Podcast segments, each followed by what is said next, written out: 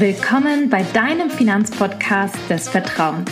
Ich bin Hava, Finanzberaterin und Bloggerin und nehme dich beim Thema Finanzen und Versicherungen an die Hand, sodass du entspannt in deine finanziell freie Zukunft blicken kannst.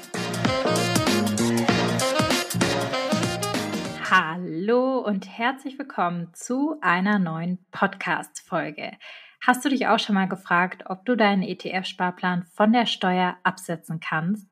Oder werden dir auch Werbeanzeigen ausgespielt, die das Thema vielleicht adressieren? So eine Werbeanzeige habe ich von einigen von euch zugesendet bekommen mit der Frage, du Hava, geht das wirklich? Kann man seinen ETF-Sparplan von der Steuer absetzen? Kriegt man dann auch noch mal was zurück? Die gute Nachricht ist, ja, das ist möglich, aber indirekt. In der heutigen Podcast-Folge sprechen wir darüber und du erfährst nicht nur, wie das Ganze funktionieren kann, sondern auch, ob diese Form der Altersvorsorge für dich Sinn macht. Ich würde sagen, wir starten direkt in die aktuelle Podcast-Folge. Wir starten mit der Frage, kann man einen ETF-Sparplan von der Steuer absetzen? Die kurze Antwort ist, Nein, den klassischen ETF-Sparplan, den man im Depot bespart, kann man nicht von der Steuer absetzen. Hierfür gibt es keine Freibeträge unter den Vorsorgeaufwendungen oder sonstiges. Also ihr wisst, die Besteuerung erfolgt normal nach der Kapitalertragssteuer. Das bedeutet, pro Jahr hat man einen Freibetrag von Kapitalerträgen von 1000 Euro pro Person. Das könnt ihr auch in eurem Depot einmal einstellen und alles, was darüber hinausgeht an Kapitalerträgen, also wirklich die Gewinne, die man erzielt, sei es aus der Rendite, aber auch quasi aus den Dividenden und Co., werden voll besteuert mit 25 Prozent Kapitalertragssteuer plus Solidaritätszustand plus gegebenenfalls Kirchensteuer, wenn man noch in der Kirche ist. Es gibt in Deutschland aber eine einzige, sag ich mal, legitime Möglichkeit, Steuervorteile zu nutzen und gleichzeitig für deine Altersvorsorge vorzusorgen. Und zwar, jetzt kommt's, wo es eben diese Möglichkeit gibt, in der ETF Rührüb oder auch ETF-Basisrente genannt.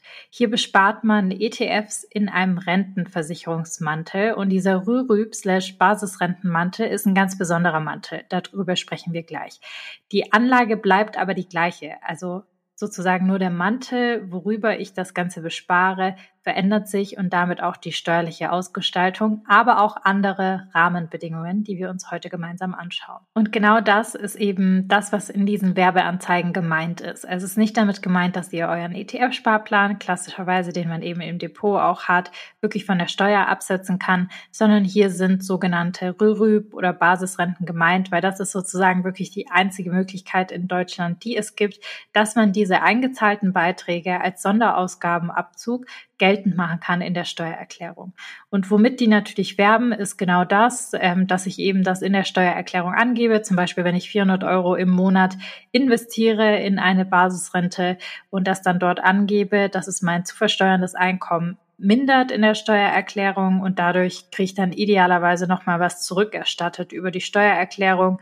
Manche eben 200, 300 Euro, das kann man alles nicht so genau sagen. Das finde ich übrigens nicht so toll an diesen Anzeigen, sie sind ein bisschen irreführend, weil erstens ist es ja kein ETF-Sparplan per se. Es ist eine andere Form, sage ich mal, des ETF-Sparens und Zweitens ähm, ist eigentlich nicht genau klar, wie viel man zurückbekommt, weil es hängt natürlich stark davon ab, was kann ich sonst von der Steuer absetzen, wie hoch sind meine Einnahmen, in welcher Steuerklasse bewege ich mich, wie viele Kinder habe ich und Co., also Steuerfreibeträge etc. Das heißt, man kann hier nicht wirklich sagen, er wird ja oft geworben in diesen Werbeanzeigen. Wenn ihr in den Blogbeitrag schaut, habe ich auch eine verlinkt dass man da 200 Euro im Schnitt zurückbekommt. Das stimmt so nicht. Das muss man individuell berechnen und kann eben sehr unterschiedlich ausfallen, je nachdem, in welchen Steuerklassen man sich bewegt und was man halt noch so geltend machen kann in seiner Steuererklärung. Erstmal klingt das Ganze ja ganz gut und vernünftig. Ich kann vielleicht vorab sagen, ich habe auch eine ETF-Rührebrente. Ihr werdet aber im Verlauf merken, warum ich das Ganze mache und auch merken, ob das Ganze dann vielleicht für euch Sinn macht. Erstmal möchte ich klären, was ist denn eine Rührebrente? Dieses Wort, ja, da stolpert man ja total drüber, schon wenn man das ausspricht. Deshalb sage ich auch total auf Basisrente. Das ist das Gleiche. Also ist gleichgestellt, Basisrente als auch Rührebrente. Ähm, ich versuche hier nicht zu viele Wörter zu benutzen, aber ihr wisst, dass es das Gleiche ist. Also, bevor wir tiefer eben uns das Thema nochmal anschauen, welche Vor- und Nachteile es gibt, finde ich es wichtig, erstmal zu verstehen, was ist denn die Rürup-Rente? Eine Rürup-Rente ist eine staatlich geförderte Altersvorsorge, die vor allem für Selbstständige und Freiberufler attraktiv ist. Dazu komme ich gleich. Das war auch die ursprüngliche Konzeption, denn die Rürup-Rente wurde nach dem Wirtschaftswissenschaftler Bert Rürup genannt und ist auch als Basisrente eben bekannt. Und die wurde damals initiiert eingebaut, um quasi ja, eine analoge Altersvorsorge zu entwickeln für Selbstständige, Freiberufler und Co. Warum? Einmal der Hintergrund dazu. Wenn ich selbstständig bin, wenn ich Freiberufler bin, wenn ich irgendeine andere Konstellation habe, dann kann es halt oft sein, dass ich nicht gesetzlich verpflichtet bin, in die Rentenversicherung einzubezahlen. Weil ich muss ja selber dafür aufkommen als Selbstständiger. Ihr wisst, wenn ich angestellt bin, dann zahlt ja die Hälfte von meinem Beitrag einmal der Arbeitgeber, also euer Arbeitgeber, bei dem ihr angestellt seid, und einmal ihr selbst. So, und bei einem Selbstständigen, der keinen Arbeitgeber hat, ist das ja nicht der Fall. Ja, der hat halt quasi nur den Betrag, den er selber einbezahlt. Er muss sich deshalb auch nicht gesetzlich Renten versichern lassen, sondern kann auch eine eigene Form der Altersvorsorge wählen.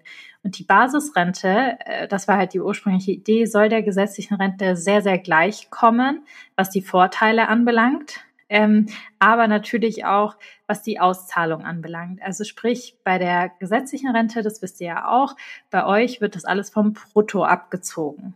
Dafür wird es aber später besteuert. Wenn ihr in Rente geht, müsst ihr die gesetzliche Rente ja versteuern.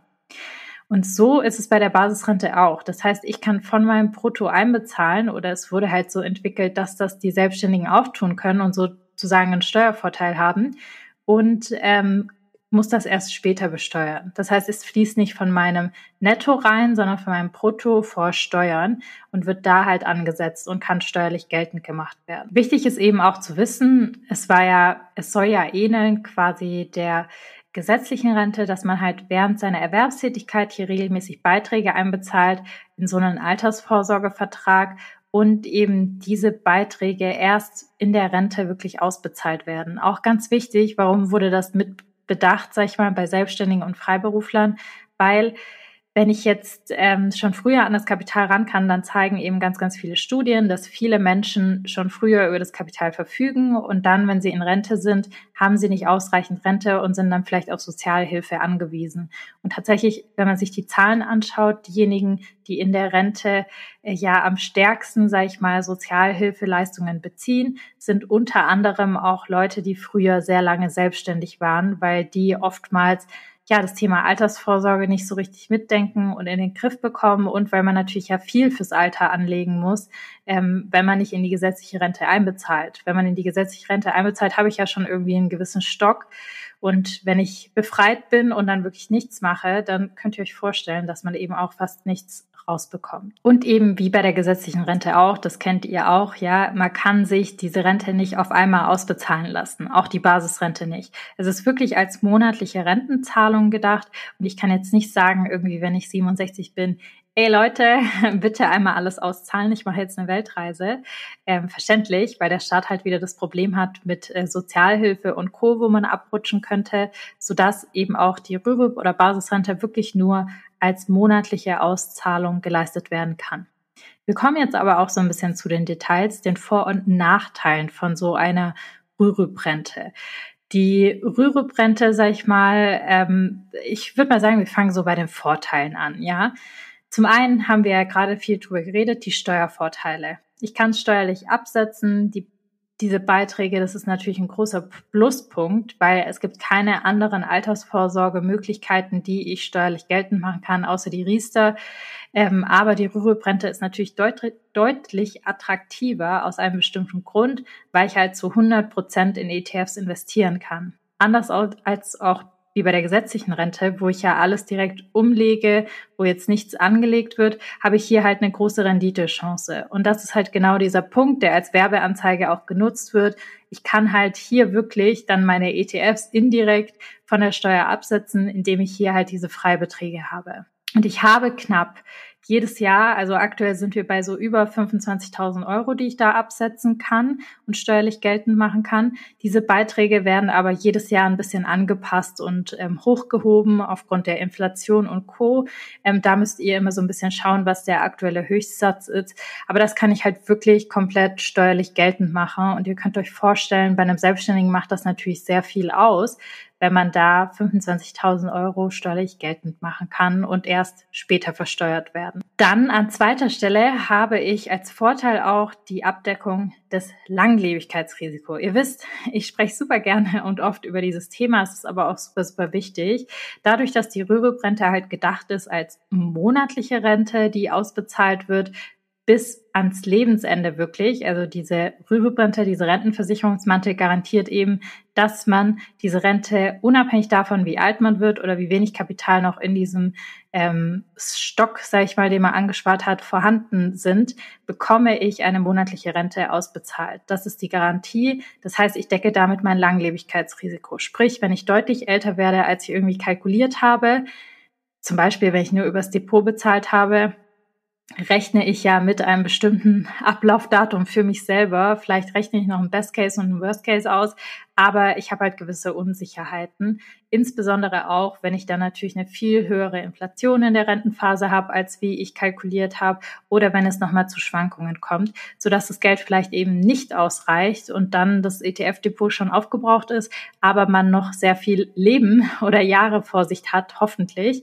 Und da ist das ganze Thema eben nicht so gut abgedeckt und das ist auf jeden Fall ein Vorteil hier von der Rürup-Basisrente, dass ich das auf jeden Fall abgedeckt habe. Auch ein ganz, ganz wichtiger Bestandteil ist eben, warum die das so machen, genau dieser Aspekt. Also, dass ich halt nicht in Sozialhilfe rutschen kann, dass ich das Geld nicht einmal rausballern kann, sondern hier wirklich eine konstante Rente beziehen kann, so wie bei der gesetzlichen Rente auch. Dann auch ein ganz, ganz wichtiges Thema. Das Ganze ist insolvenzgeschützt.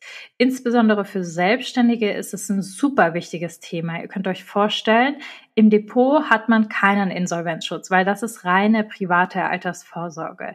Sprich, wenn ich irgendwie insolvent werde oder Sozialhilfe beantrage, dann mm, zählt auch dieses Privatvermögen, was ich habe und es muss erstmal aufgebraucht werden, bevor ich überhaupt Sozialhilfe in Deutschland beziehen kann, was ja in Ordnung ist. So, aber wenn ich da natürlich meine gesamte Altersvorsorge als Selbstständiger drüber gespart habe, habe ich ja dann später ein Problem, wenn ich dieses Vermögen jetzt irgendwie in dieser Zeit aufbrauche, insbesondere wenn ich eine Familie und Co habe. Ähm, und das ist fatal für die Altersvorsorge. Und das ist eben genau das, was die gesetzliche Rente halt auch macht, dass sie eben Insolvenzschutz hat. Niemand darf eure gesetzliche Rente anfassen. Es wird ja sogar, wenn ihr ALG bezieht, weiter für euch einbezahlt. Ähm, das heißt, die Altersvorsorge wird nicht gefährdet, insbesondere eben auch, sag ich mal, für Selbstständige ein ganz, ganz wichtiges Thema. So, dann kommen wir aber zu den Nachteilen von einer Rürup-Rente, weil die ähneln sich eben nicht so dem Depot, sage ich mal. Und zwar der erste Nachteil ist, dass ich eine geringe Flexibilität in der Ansparphase habe. Könnt ihr euch ja vorstellen, einmal angezahlte Beiträge können nicht ohne weiteres einfach entnommen werden. Auch so bei der gesetzlichen Rente. Also ihr könnt wirklich immer die gesetzliche Rente so ein bisschen als rechtliche Regularie im Hinterkopf behalten, außer dass ihr hier halt bei der Basisrente eben zu 100 Prozent investieren könnt, was der Vorteil ist.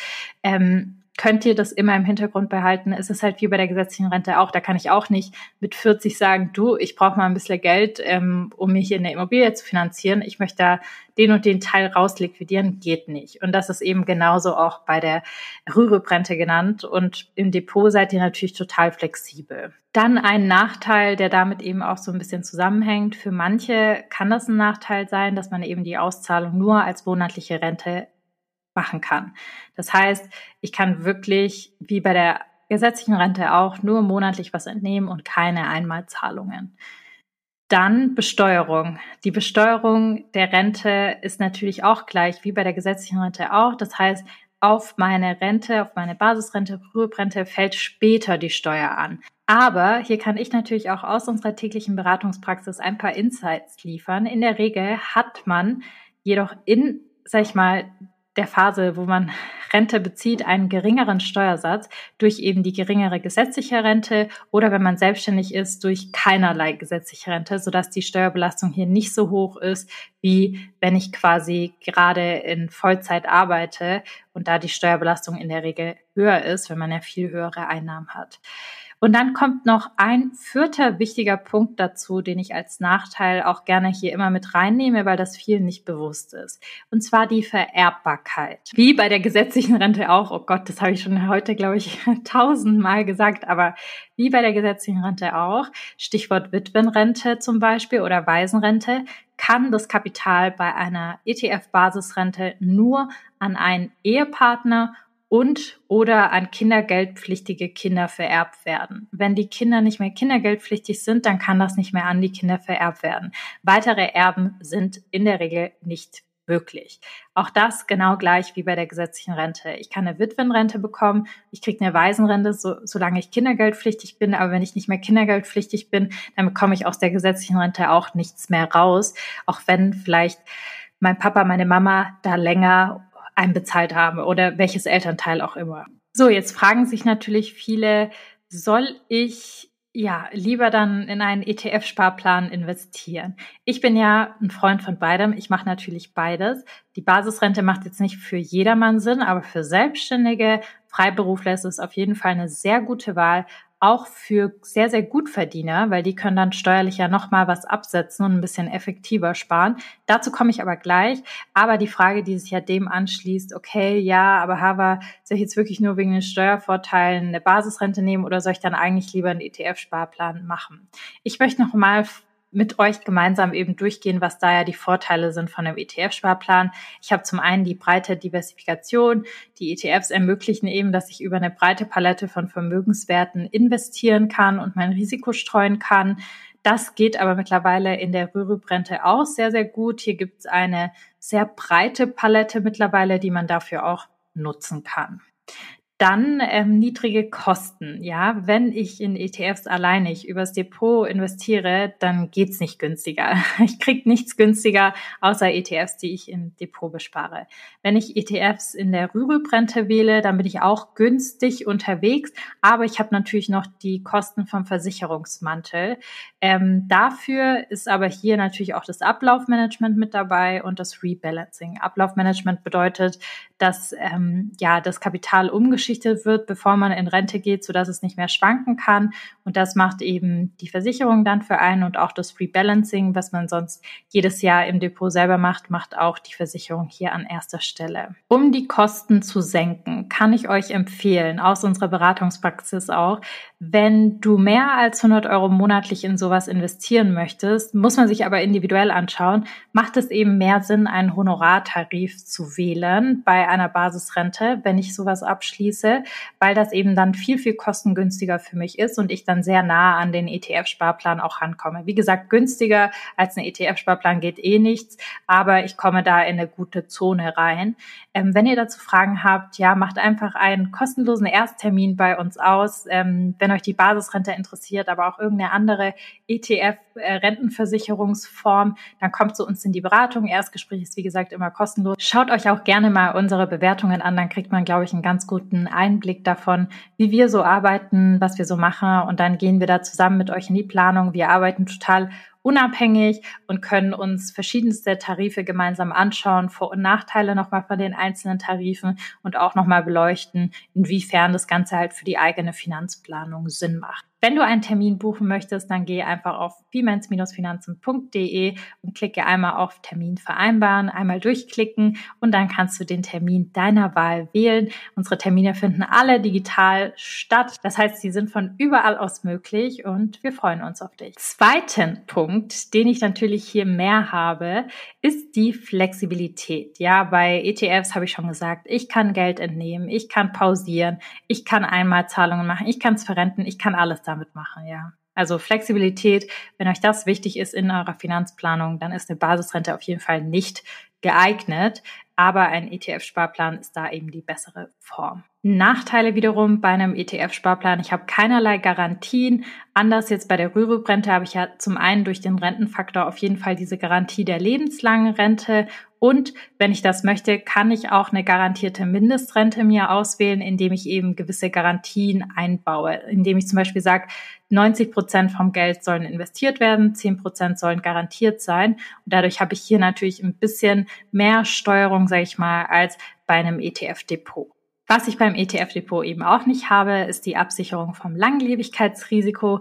Sollte man älter werden als geplant, ja, das Thema hatten wir schon, dann ist das halt im ETF-Depot einfach nicht abgedeckt. Das Ganze habe ich aber in einer Basisrente gut abgedeckt. Ja, und um wieder, sag ich mal, zur ersten Frage zurückzukehren, die wir uns in diesem Podcast gestellt haben, kann ich das irgendwie den ETF-Sparplan von der Steuer absetzen? Nee, das geht halt nicht. Diese steuerliche Forderung habe ich wirklich nur über eine ETF RÜRÜB slash Basisrente. Da kann ich diese ETFs steuerlich fast komplett geltend machen, eben bis zu dieser Höchstgrenze, die man hat, die aktuell bei knapp 25.000 Euro liegt. Ja, für wen ist das Ganze geeignet? Wem würde ich empfehlen, sich das Ganze mal anzuschauen? Prinzipiell ich bin ja ein großer Freund von der Mischung eben aus ETF-Depot und ETF-Rentenversicherung, weil ich eben das Langlebigkeitsrisiko mit der ETF-Rentenversicherung gut abdecken kann und aber sehr effizient und flexibel sparen kann übers Depot. Welche Art der ETF-Rentenversicherung hängt so ein bisschen davon ab, was euch wichtig ist. Es gibt ETF-Rentenversicherungen, die sind in der privaten Säule angesiedelt. Darüber habe ich schon ein paar Podcast-Folgen gemacht. Die sind deutlich flexibler als jetzt eine Basisrente, aber auch die sind nicht in der Ansparphase steuerlich geltend machen. Also man kann sie nicht steuerlich geltend machen. Wenn ich jetzt eine Basisrente eben wähle, dann kann ich das schon machen. Für wen ist das Ganze jetzt interessant, sage ich mal, nur diese Rürup slash Basisrente? Ich würde sagen, das habe ich oft, glaube ich, schon gesagt, jetzt in der Podcast-Folge Selbstständige und Freiberufler auf jeden Fall weil die zahlen in der Regel nicht in die gesetzliche Rentenversicherung ein und da ist es eine super Möglichkeit, aber ich sollte eben darauf achten, dass ich auch hier viel investiere. Also jetzt nicht irgendwie 100 Prozent in einen Garantiezinssatz legen, sondern lieber 100 Prozent investieren oder 90, 80 Prozent investieren, dann hat man hier auch eine sehr effiziente Form der Altersvorsorge und bekommt ja noch was am Jahresende zurück was man dann nochmal anders anlegen kann oder nochmal ins ETF-Depot schießen kann. Dann besser Verdienende. Je höher dein Einkommen ist, desto mehr Steuervorteile kann man durch die Rüruprente nutzen. Auch hier wieder, wenn ich was am Jahresende zurückbekomme, kann ich das ja doppelt investieren und zum Beispiel in mein Depot nochmal reinlegen. Dann langfristig orientierte. Die Rüruprente, würde ich sagen, ist eine sehr, sehr langfristige Anlage und eignet sich am besten für diejenigen, die über einen langen Zeitraum für ihre Altersvorsorge planen. Wenn ich jetzt selbstständig bin und sage, ich möchte eh schon mit 50 in Rente gehen, dann macht die Basisrente auch keinen Sinn. Also ihr seht, es ist so ein bisschen ein Abwägen, für wen das Ganze Sinn macht und für wen das Ganze sinnvoll ist. Ja, was ist unser Fazit von heute, würde ich sagen. Erstes Fazit ist schon mal, ETF-Sparplan kann ich nicht von der Steuer absetzen, sondern wir haben hier gesprochen über die ETF-Basisrente. Und wir sehen hier, beide Altersvorsorgeoptionen haben auf jeden Fall ihre Vor- und Nachteile und die beste Wahl hängt von deinen individuellen finanziellen Zielen und Bedürfnissen und Präferenzen ab.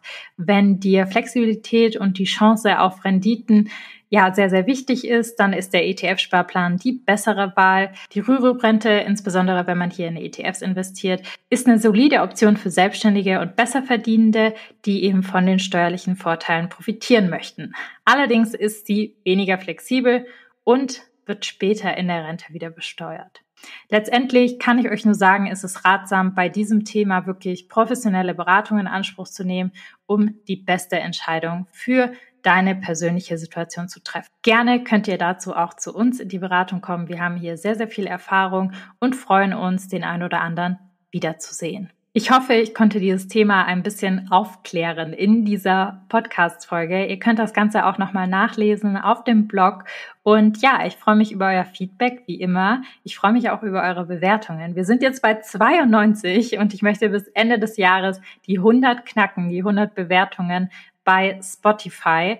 Und ich würde mich sehr, sehr freuen, wenn du den Podcast hörst und sagst, Mensch, ich habe jetzt so viel mitgenommen, dass du uns einmal eine idealerweise 5-Sterne-Bewertung gibst bei Spotify oder bei Apple Podcasts. Das motiviert uns wirklich sehr, sehr, diesen Podcast jede Woche zu produzieren, auf eure Wünsche einzugehen und hier auch nochmal, ja, ganz neuen, frischen Content für euch beim Thema Altersvorsorge, Finanzen und Co. zu liefern. Ich freue mich auf jeden Fall sehr und in diesem Sinne würde ich sagen, wir hören uns in der nächsten Woche.